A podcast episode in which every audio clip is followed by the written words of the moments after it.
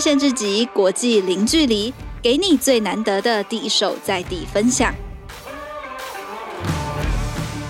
好，欢迎来到换日线自己老编会客室的时间哈，我是那个换日线的负责人张响仪。今天呢，真的是非常荣幸邀请到一位这个网络上非常知名的职涯意见领袖哈，然后呃，他的名字叫做许权。如果你是换日线的忠实读者的话，你一定曾经在我们的网站上看过一篇。豹 所谓的报文然后，然后那篇报文呢，他在叙述的其实就是许权的故事。那许权呢，他在三十岁前呢，就成功突破台湾百分之九十九点九八的青年都没有办法突破的 超高薪天花板哈。然后，但是呢，我觉得他最了不起的一点呢，除了就是说他的薪水很令人称羡以外呢，其实更重要的是他其实不断的在他自己的工作之外，哈，一直在做世代之间横向的连接。然后呢，现在他更把触角呢从台湾延伸了，延伸到国际，同时间呢也在投资很多台湾的这个产呃产业里面的潜力新星哈。好，那我废话不多说，那个许权在印尼，现在人在印尼哈，跟我们连线，请许权先跟我们台湾听众朋友问个好吧。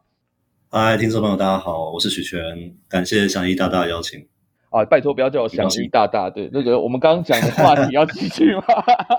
Anyway，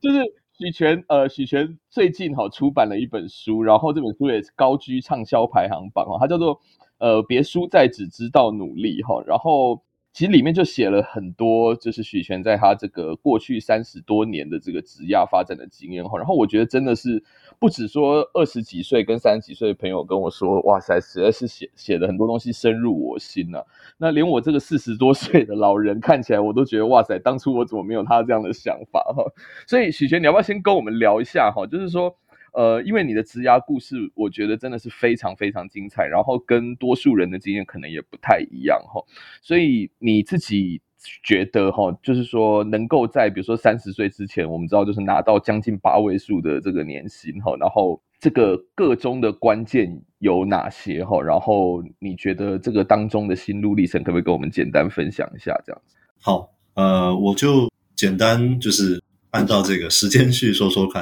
对，我现在出社会满十年，所以我可以用两个五年来讲比较清晰。嗯哼，哼，就第一个五年，对，我在台湾，那我毕业在三星做行销，然后二十四岁很荣幸加入 Line，成为前二十多位这个初创成员之一。嗯哼哼，对，然后二十六岁的时候加入雪豹科技，然后飞欧洲、东南亚做 BD。哇，那那时候刚好就是很幸运拿到了大概一百六十万年薪这样的一个 level，然后就自己感觉好像快摸到这个台湾这个年龄层的。Maybe 薪水顶了，顶了，对，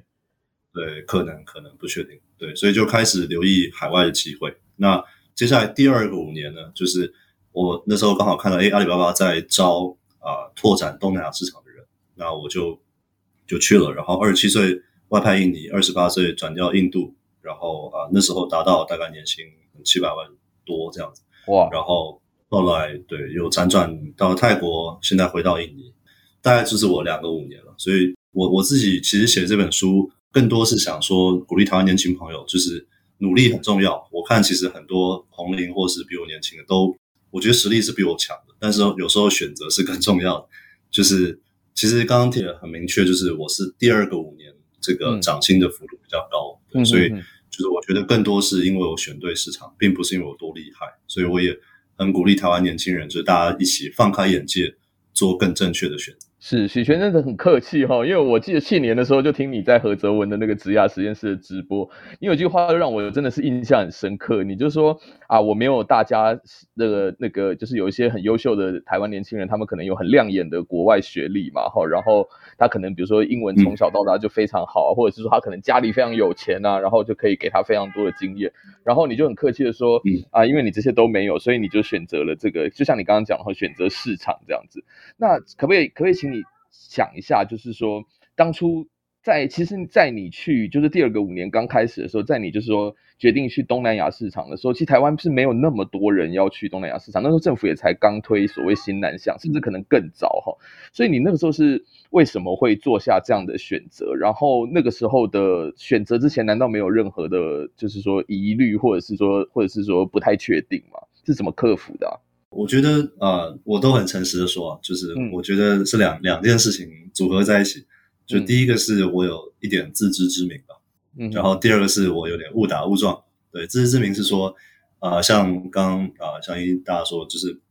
我其实我以前小时候是有美国梦的，就台湾这整个世代对于成功定义其实蛮明确，对吧？就是名校，嗯、然后啊、呃、外商，然后读美国 M7 的 MBA，然后留在那边做啊、consulting 或是 finance，就是这个是蓝血的路径嘛。然后我就发现，哎，我这个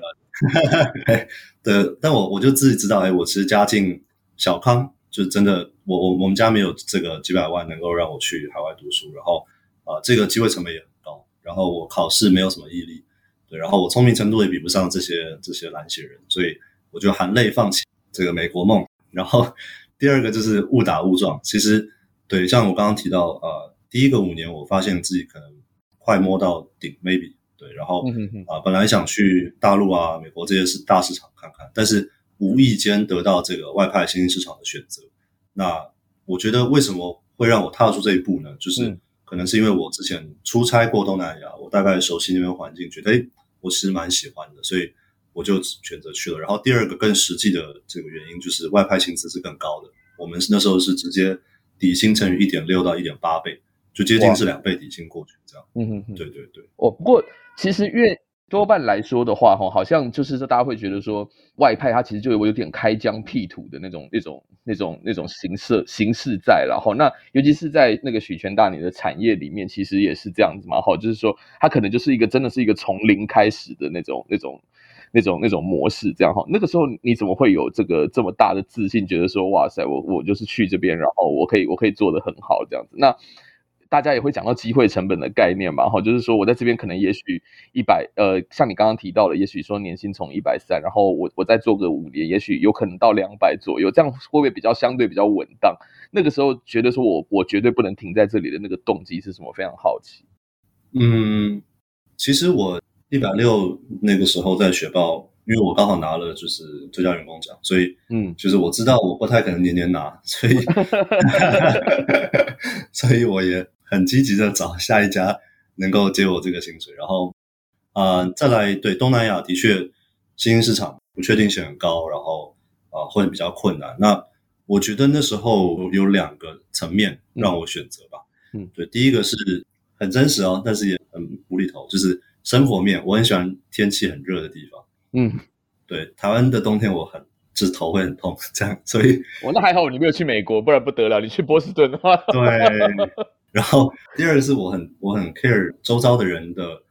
这个相处的态度嘛，嗯，就是因为我那时候啊、呃、出差东南亚跟欧洲，我就发现欧洲是美轮美奂，但是人的态度会稍微高傲一些，嗯嗯，对，可能也不熟悉吧，对，但是东南亚是就他不会有高傲这个情绪出现，嗯，就他都是非常友善的微笑，然后很热情接待你，对，所以我觉得天气热跟人友善那是我的 best fit。对，这是生活面。然后，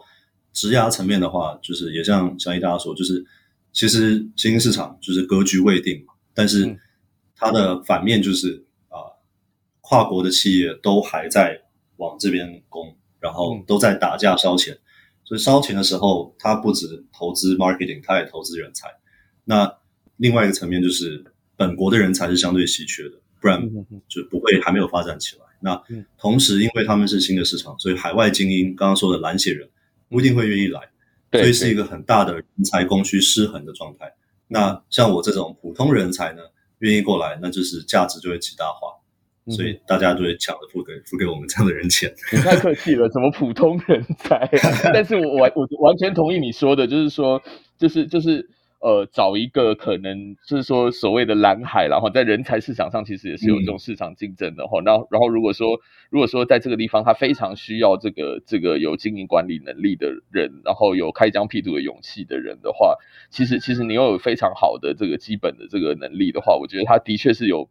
有，我觉得你那个眼眼光真的是非常精准了哈。这样事后也许有点事后孔明，但是但事实上真的是如此，因为也非常多的人年轻人才到那边当地去发展嘛，也不见得每一个人都可以拿到年薪七百万，所以就是我觉得，我觉得这个选择，但是说选择跟努力其实是同样重要的哈。对，那另外一块哈，我我真的非常好奇，就是说。许权大，你的那个动力到底是什么啊？就是说，我很坦白的扪心自问，或者说我观察周遭一些同辈的朋友哈，大家真的没有像你那样那么强大的动力，觉得说，因为我我有看过你的专访嘛，然后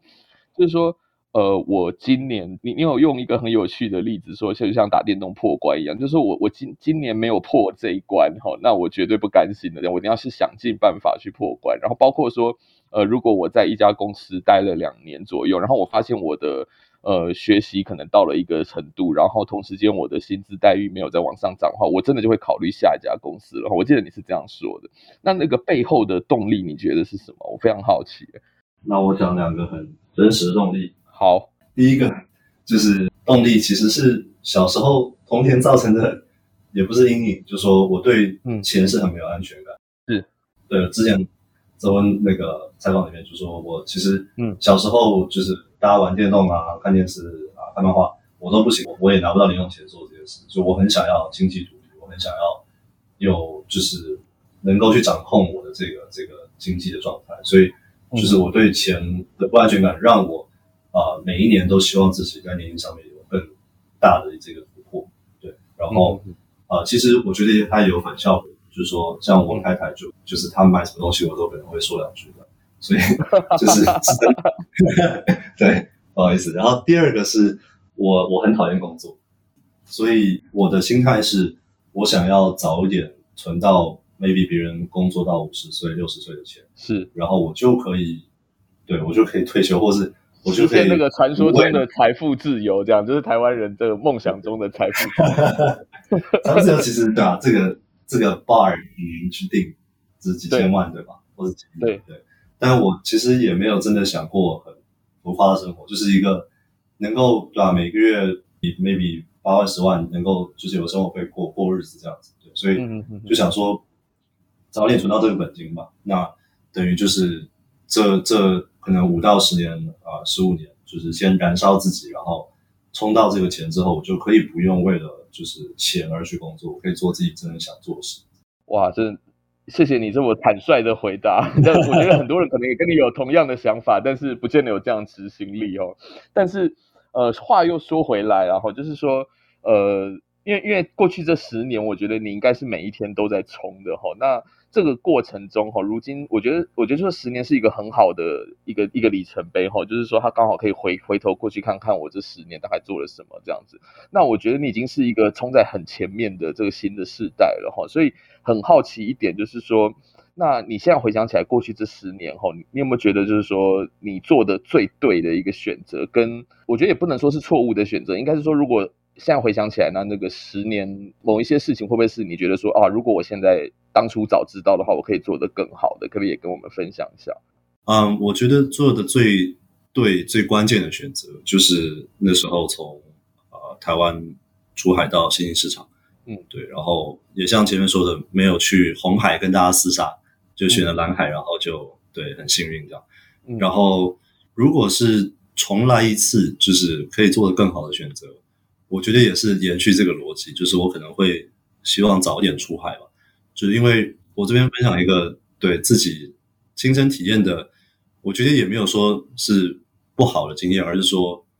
就是一个一个一个小撇步吧。嗯嗯嗯，我刚对毕业在三星跟 Line，那这两家公司在台湾算是诶还不错的外商，是，但是他在对某些国家或是像 Line 只在四个国家是强的。然后三星最近也慢慢往下走一点，所以是在我要去的国家，比如说印尼或是大陆等等，他们可能不太认这两两家公司。哦，了解。那我其实我在台湾辛苦积累的这个优势呢，在那边等于是一种买高卖低的概念。了解。对，所以换句话说，如果跳到日本，搞不好就又更高了，是不是？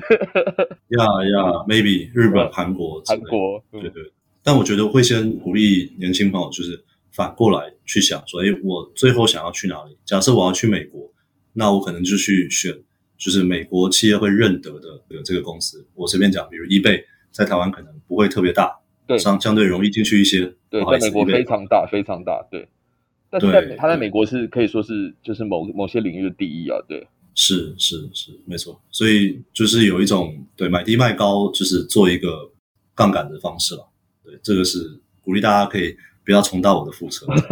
所以就是说，其实你已经在几乎，我觉得你在每个决定前应该都已经做很好的这个评估跟规划了哈。那只是说，只是说那个现在看起来的话，就是说当初可能小少想了这一层，对不对？如果如果硬硬要讲的话，算是。拜托，二十几岁谁会想这个？对啊，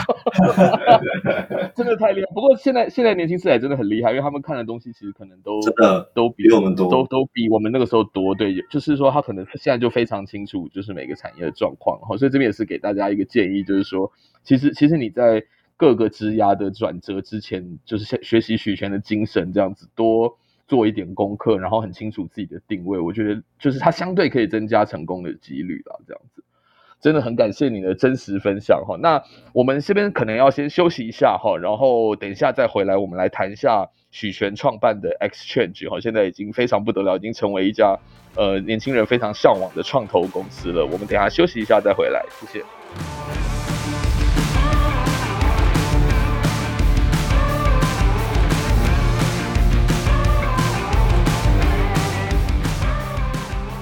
欢迎回来节目。呃，在上一段呢，我们听到许权哈非常真诚的分享他自己在这个过去十年的职涯的这个成长跟选择哦。那我们第二段哈，就是我们来好好的谈一谈。就许权，他除了在自己的这个前十年的职涯发展的非常成功以外，哈，然后我觉得在这个职涯早期的这个冲刺期的的同时哦，他还是创办了一个应该算是现在华人世界最大的互联网交流社群了哈，所以这个这个社群叫做 XChange，然后最近呃，其实就在去年哈，他更从这个交流的社群发展成创投公司了哈，哇塞，真的非常了不起，所以想请教一下哈，就是说。那个许权，我记得你是在二零一六年的时候创办 XChange 的嘛？哦、嗯，那那个时候的背景跟你的动机是什么？大概希望解决什么问题？这样子。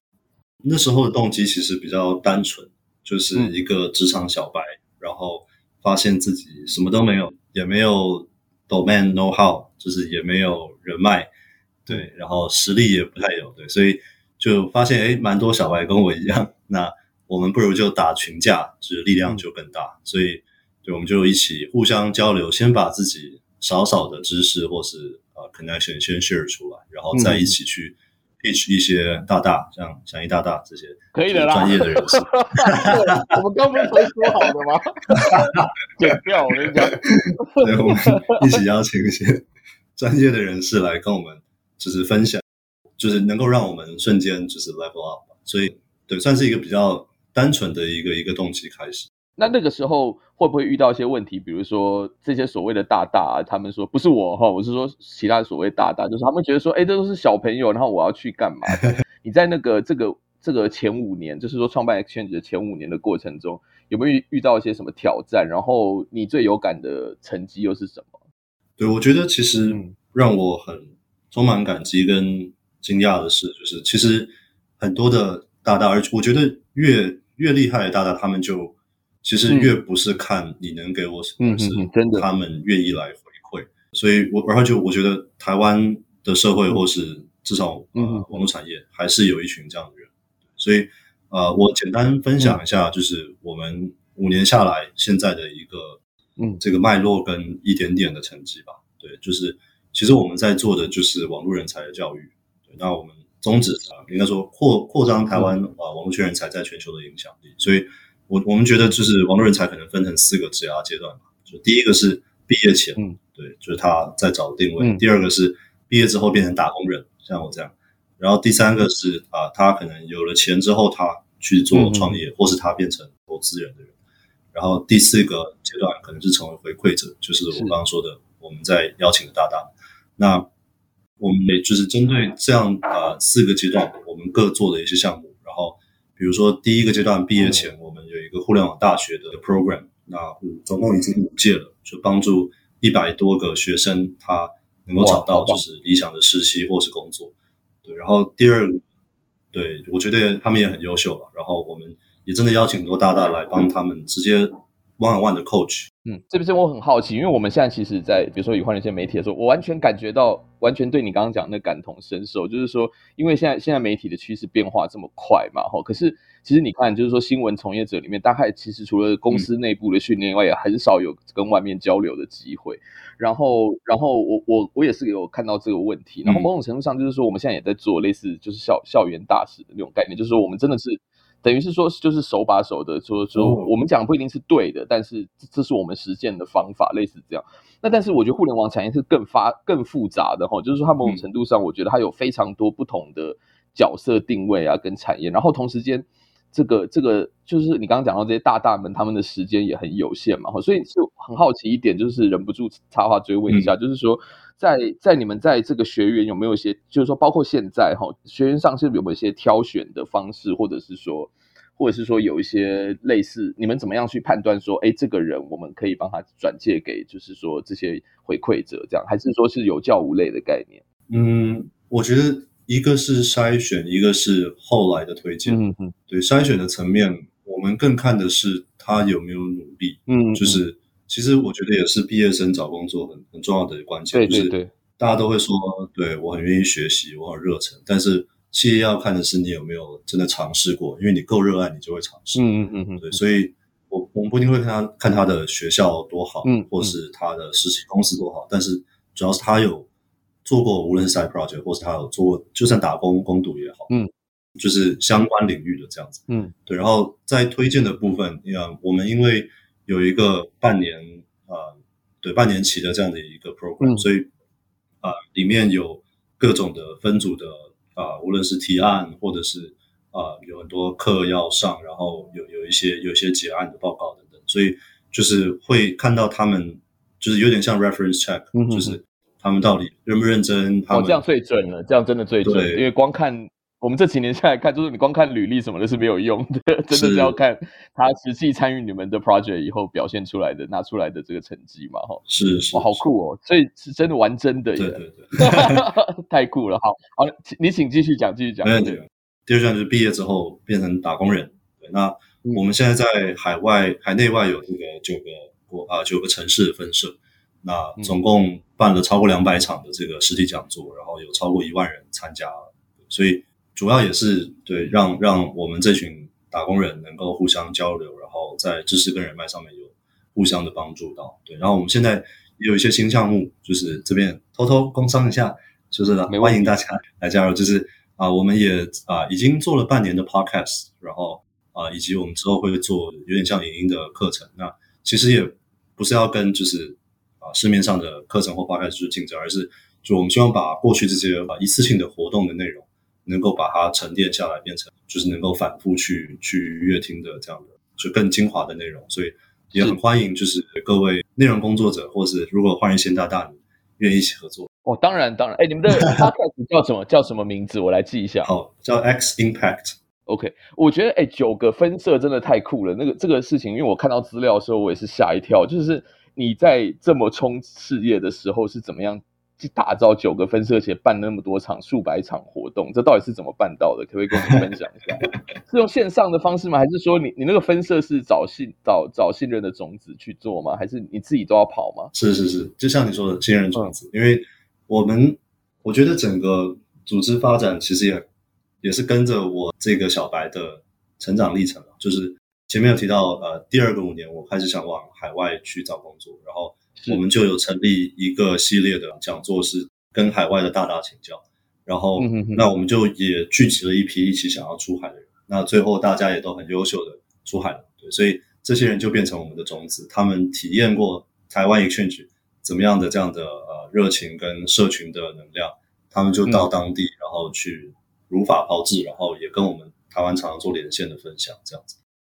嗯哼哼哼，那。哦哇，我觉得这真的是太酷了。现在现在的这个，你们有类似，就是说像像校友回馈啊，或者是怎么样，或者说校友接下来就成为种子这样的一个制度。嗯嗯，是这个，就是我后面会提到那个第三跟第四，嗯、就是对我们有一些校友，他作为打工人，然后我我举个例子好了，嗯、像币安的大大们，他们就是打工到一半，BNB 就就就翻几几几十几百倍，所以他们就财富自由了。然后他们就变成 哇，对，真的，他们就变成这个所谓的投资者或是创业者，所以他们有些人出来创业，嗯、然后有些人就我们手他们手上有一些钱，然后我们就聚集成为一个小的创投嘛，那我们就是先投一些从我们这个社群出来的人，对，我们就先投一些啊从 exchange 这样的呃生态圈出来的一些公司，对，然后另外更甚者呢，就是。他们成为第四个阶段，就是回馈者。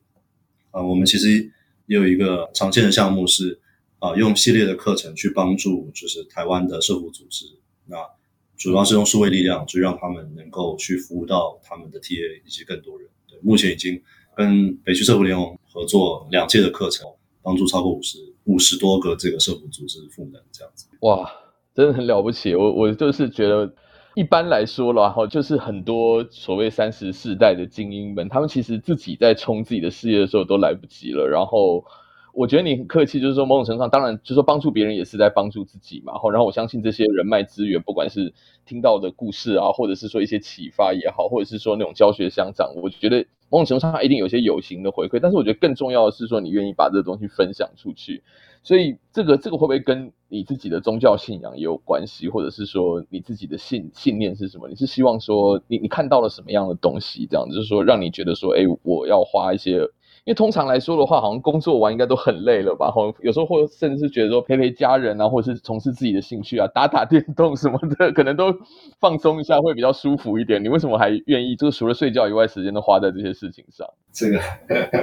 其实对两两个原因吧，就是。一个是的确，对，我是基督徒，然后呃，我从小在教会跟团契长大，那其实就是很像一个这样的一个生态嘛，就是大家就会花时间，愿意互相帮忙。那你自己被帮过之后，就会觉得，哎，我也愿意去帮助人。然后每一个人其实，在相近的一个呃背景跟处在相同的困难之下，就特别有共鸣，我们 bonding 就特别强，对，然后我们也能够更精准的去去协助到彼此。啊，了解，我觉得真真的是让人印象很深刻哈。那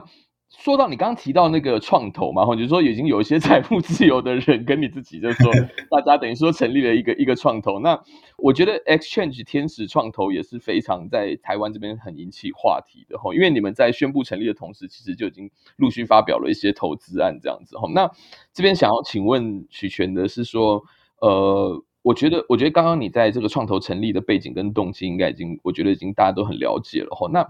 想问一下，就是说，因为现其实台湾现在有不少包括本地的资金，或者是说一些外资知名的外资进来的创投嘛哈。那我们最近也看到一些特别的现象，就是说台湾现在有出现了，应该是说是第一支吧，或者是说至少是前几支的所谓新创独角兽哈。那这块市场其实最近也蛮热的，所以想问一下，就是说你自己对。这个 Exchange 天使创投哈，你觉得它跟其他的这些创投或者是 VC 的主要差异是什么？然后你对它有些什么样的期待？这样，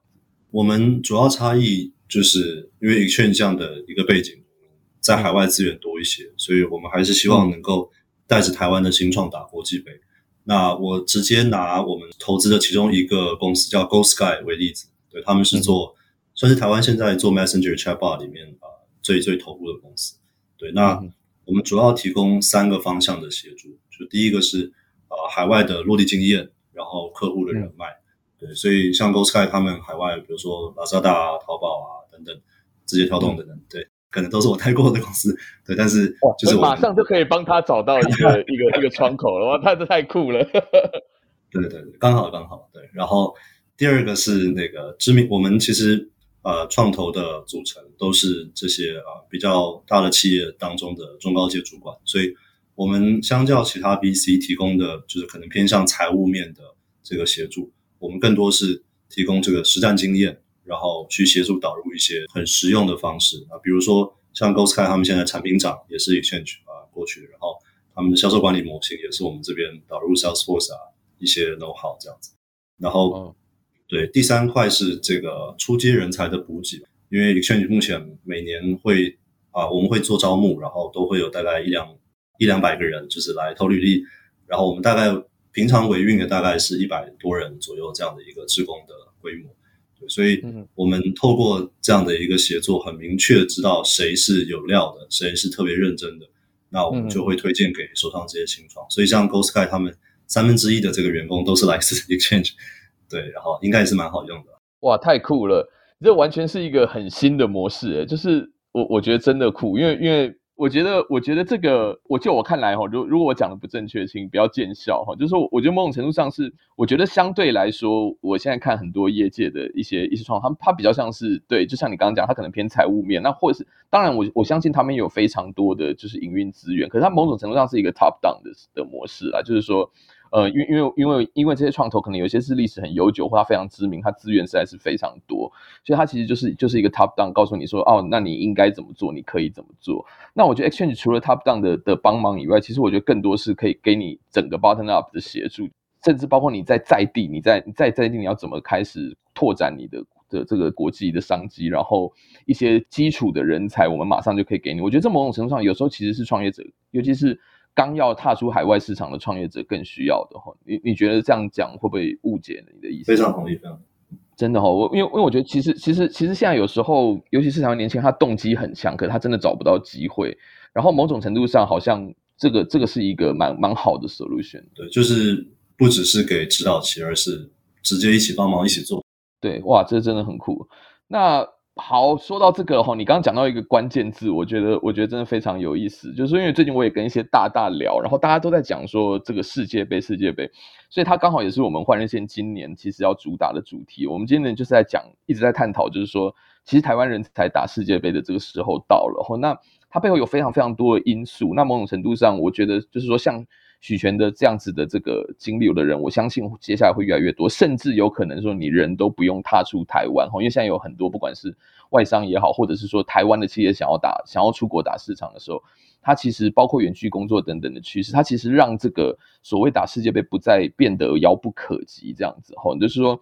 因为我觉得这一点真的是我最近看到比较大的变化，然后我也觉得它非常有意思，所以我们大概接下来有很多时候都会来讨论这件事情哈。所以这边就想特别问一下许权，因为你真的是一个，我觉得就是一个一个这个时代的一个先行者之一了，然后同时你也是已经是有十年经验的过来人哈。所以你你怎么看说现在台湾这个大家在讲所谓打世界杯这件事情？然后对于就是说年轻人来说哈，如果他现在觉得说啊，我我想要拿。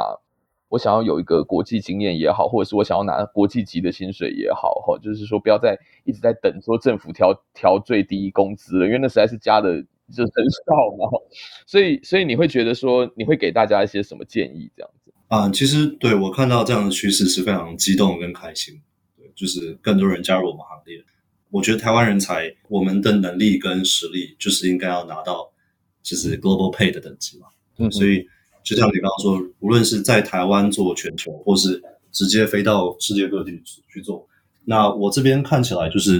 啊、呃，如果作为一个打工人来说了，就是啊、呃，在台湾做全球可能是更适合技术导向的人，工程师、电脑工程师、设计师等等这样子。没错，没错，对我们我们也看到很多新创，其实对他们在往这个风口去走。台湾的像你说的啊、呃，工程师啊、呃，设计师都是相对 人力上稍微再便宜一点，对，但是我们的。嗯能力呢，确实是就是可以跟大国就是比肩的，是对。那就是商业人人士，比如像我这种，就是没有技术能力，我们可能就需要去到世界各地。那我们有了当地经验，我们就可以就作为一个有点像先行者，我们能够帮台湾其他的新创能够在啊、呃、落地到这些地方。对，所以这我觉得是需要是 maybe 一两个世代去做铺陈。其实像日韩啊、美国，他们都都花了这样的时间。对，对啊，这那个我以前出差去越南或者是东南亚的时候，那个当地的日商跟韩商，尤其是日商，真的有些都扎根二十几年以上的，真的，真的，真的。我第一次听到你讲的好务实哦，就是说，也不是，我说第一次听到有人讲的这么务实，诶，就是就是说，真的是要两，可能要两个 generations 以上哈，但是现在开始还不迟。我也很荣幸成为其中一位这样子。我觉得，因为你你是过来人哈，你一定有非常非常多的想法。那但是你你可能，我们就从你觉得最重要的两三个来来谈起好了。嗯，因为我觉得像语言啊这些，我想大家应该都知道了嘛。你觉得还有没有一些什么大家比较可能台湾的年轻朋友比较容易忽略的，但是对你你觉得非常重要的？好，我可能讲的会是蛮基本，但是对我还是老老人老生常谈。在提醒大家，对，就是啊、呃，出海真的是一件蛮牺牲的事情。跟家人朋友相处啊，对，我要跟相信大家见都见不到一面这样，所以还是提醒大家，就是要想清楚自己的动机，要非常强烈的动机，不然就是可能还是说说的状态，或者是去了就就回来了。嗯哼哼，所以像我个人就是我我对钱没安全感，所以我很想要赚钱，我就出来。那第二个像是你刚刚提到英文，嗯，其实我反而想讲的是。大家的英文够好，对，不要怕，不要拿英文当借口，真的，嗯、对。然后第三个是，我觉得海外其实这么大，对吧？嗯，台湾的土地跟这个这个工作机会应该是相对全世界讲相对少。我说以技术来说，所以不要怕找不到机会，就是多去投，多问，多参加 exchange，多看华人线，就会有机会。对。好，最最后一个，最后一个，就是啊、呃，我觉得各位听众，就是你们会听到这边，应该都很有执行力了，所以就是我相信你们都出海出出去得了。对，那只是就是记得出去了之后，还是要打群架，嗯哼，就是还是要互相帮助，不要害自己人。刚出海的一些人，我们会听到一些对都市传说，就是在这边的人会互相扯后腿等等。那所以我真的鼓励大家。一起出来打群架，嗯哼，像我我最后讲举个例子，像印度，对大家有发现，在这个西谷大公司高管都是印度人，对，然后在东南亚其实啊，Four A 的这些啊广告公司，这个这个产业的高管也都是印度人，就是他们我们就统称印度 mafia，Indian mafia，sorry，真的已经他们已经是一个很大的不可忽视的势力了，真的早就是了，其实。没错。对没错，对，他们就是把打群架体现极致，就他们一个进去之后就拉其他人进去，所以没人敢动他。哦，原来是这样。台湾人，我们一起加油，真的。你刚刚提到一个我觉得非常非常有趣的，就是说，就是说，呃，因为其实台湾，如果你要说台湾人走出去的话，其实我觉得有有非常，其实其实可以追溯到很久远的历史了哈。因为像像比如说像我们这种老。呃，就是说天下或远见啊等等，就是比较老派的杂志，其实很早以前就报道过什么台商出海啊什么的哈。但是我觉得现在像许权你们这一代出去的人哈，就是说在在世界各地征战的人，跟比如说可能我们大家熟悉的郭董啊，或者是说一些台湾的传统产业的大佬啊，他们的出海，我觉得是非常不一样的。就是说，呃，包括可能像现在的 exchange 跟。过去我所认识的台商协会，甚至是他们的二代组织什么，我觉得有非常非常大的不同哈。许权，你可以跟我们说说，你觉得那个不同在哪里？好，我知道有一块是，我觉得是硬体思维跟软体思维的差异啦哈。就是说，可能可能以前去的话是去设厂，然后他可能就是比较相对来说可能是居高临下的管理当地的员工等等的哈。那那逻辑思维可能也不太一样的，但是但是我觉得它背后还是有一些。我觉得还有一些更怎么讲，可能形而上的差异这样子。其实我对这呃上一代他们就是传产嘛，嗯，就是出海，我觉得反而是特别敬佩。对、嗯、对，因为那时候什么都没有，真的。没错没错。然后语言跟环境，我觉得会更劣势一些。就现在其实我们在这种国际公司用英文其实也通。然后我觉得他们因为像你说的实体，然后要设厂等等，所以很多资源是真的要去共享。然后他们台上会也做的。所以我觉得他们真的比较体现出所谓打群架的精神，反而是我们这一代出海的，就是我们都是 solo 出来，然后我们都是 under 在别的国家的企业，嗯嗯，所以我们反而更没有去体会到，哎，原来是被台湾人照顾，或者是同乡之间能够互相帮助，嗯，所以就是不是循着这个路径出来，那也很难去做这样的回馈，所以我真的很鼓励。就大家如果要出去多来 exchange，然后我们这边很多资源。第二个是出去之后，嗯，嗯，真的不要忘记台湾的大家，然后也不要觉得，我觉得有一个心态叫做蟹桶，就是说，一群螃蟹丢到桶子里，就是每个人都想往想踩着别人往上，往上爬，对，一个人都出去。还有他还有下一段，就是说有人爬出去了，就会有别人别的螃蟹把他拉回来。对，真的真的太恐怖了。对，我觉得在在一个相对小的市场、零和的市场，那大家会有这样的心态。但是出了海，千万不要，这样也只会让别的国家人看笑话。所以大家一起努力，真的。谢谢，真的，我觉得许权哇，后面这个这个讲的真的是非常非常打中我心里的某些想法哈。那 我觉得真的是这样子，就是说，其其实为什么要出海，就是因为外面是基基本上是接近无限的机会嘛。哈，那当然某种程度上也会有很多挑战。但是既然就已经是一个更大的市场、更大的世界了哈，其实就我觉得那个格局也要跟着放大，这样子，我觉得那个可能是更重要的。然后得到了一些东西以后再回馈，我觉得真的先谢谢谢谢许权的的给我们时间哈，进行这个采访。我自己个人觉得收获很多。我觉得最重要一点就是真的是在追求自己的成就的同时间，我觉得许权最可贵的一点就是说。他还一直不忘的，就是说我要把这些东西分享出来，然后同时再看，甚至未来十年、二十年后，整个对台湾会有些什么帮助？这点我觉得真的是非常值得大家的学习，包括我自己在内。好，好，那今天真的非常感谢许权哈，就是这个希望你在接下来的五年可以尽快实现财富自由，然后赶快来，赶快来回馈这样子，就是说包括。对啊，包括年轻年轻世代啊，把你的经验可以真的持续分享给大家。然后呃，也欢迎大家哈持续关注，不管是换人线网站，或者是呃许权在其他的媒体也有他的专栏哈。同时他刚刚有提到说 X Impact 哦，这个 Podcast 也欢迎大家可以随时追踪许权跟他的 Exchange 的接下来的各项令人呃怎么讲惊艳的这个表现。好，非常感谢许权哈。那我们的节目今天就暂时到这边。也欢迎大家随时留言告诉我们你的看法。谢谢谢谢姜明科大谢谢各位听众。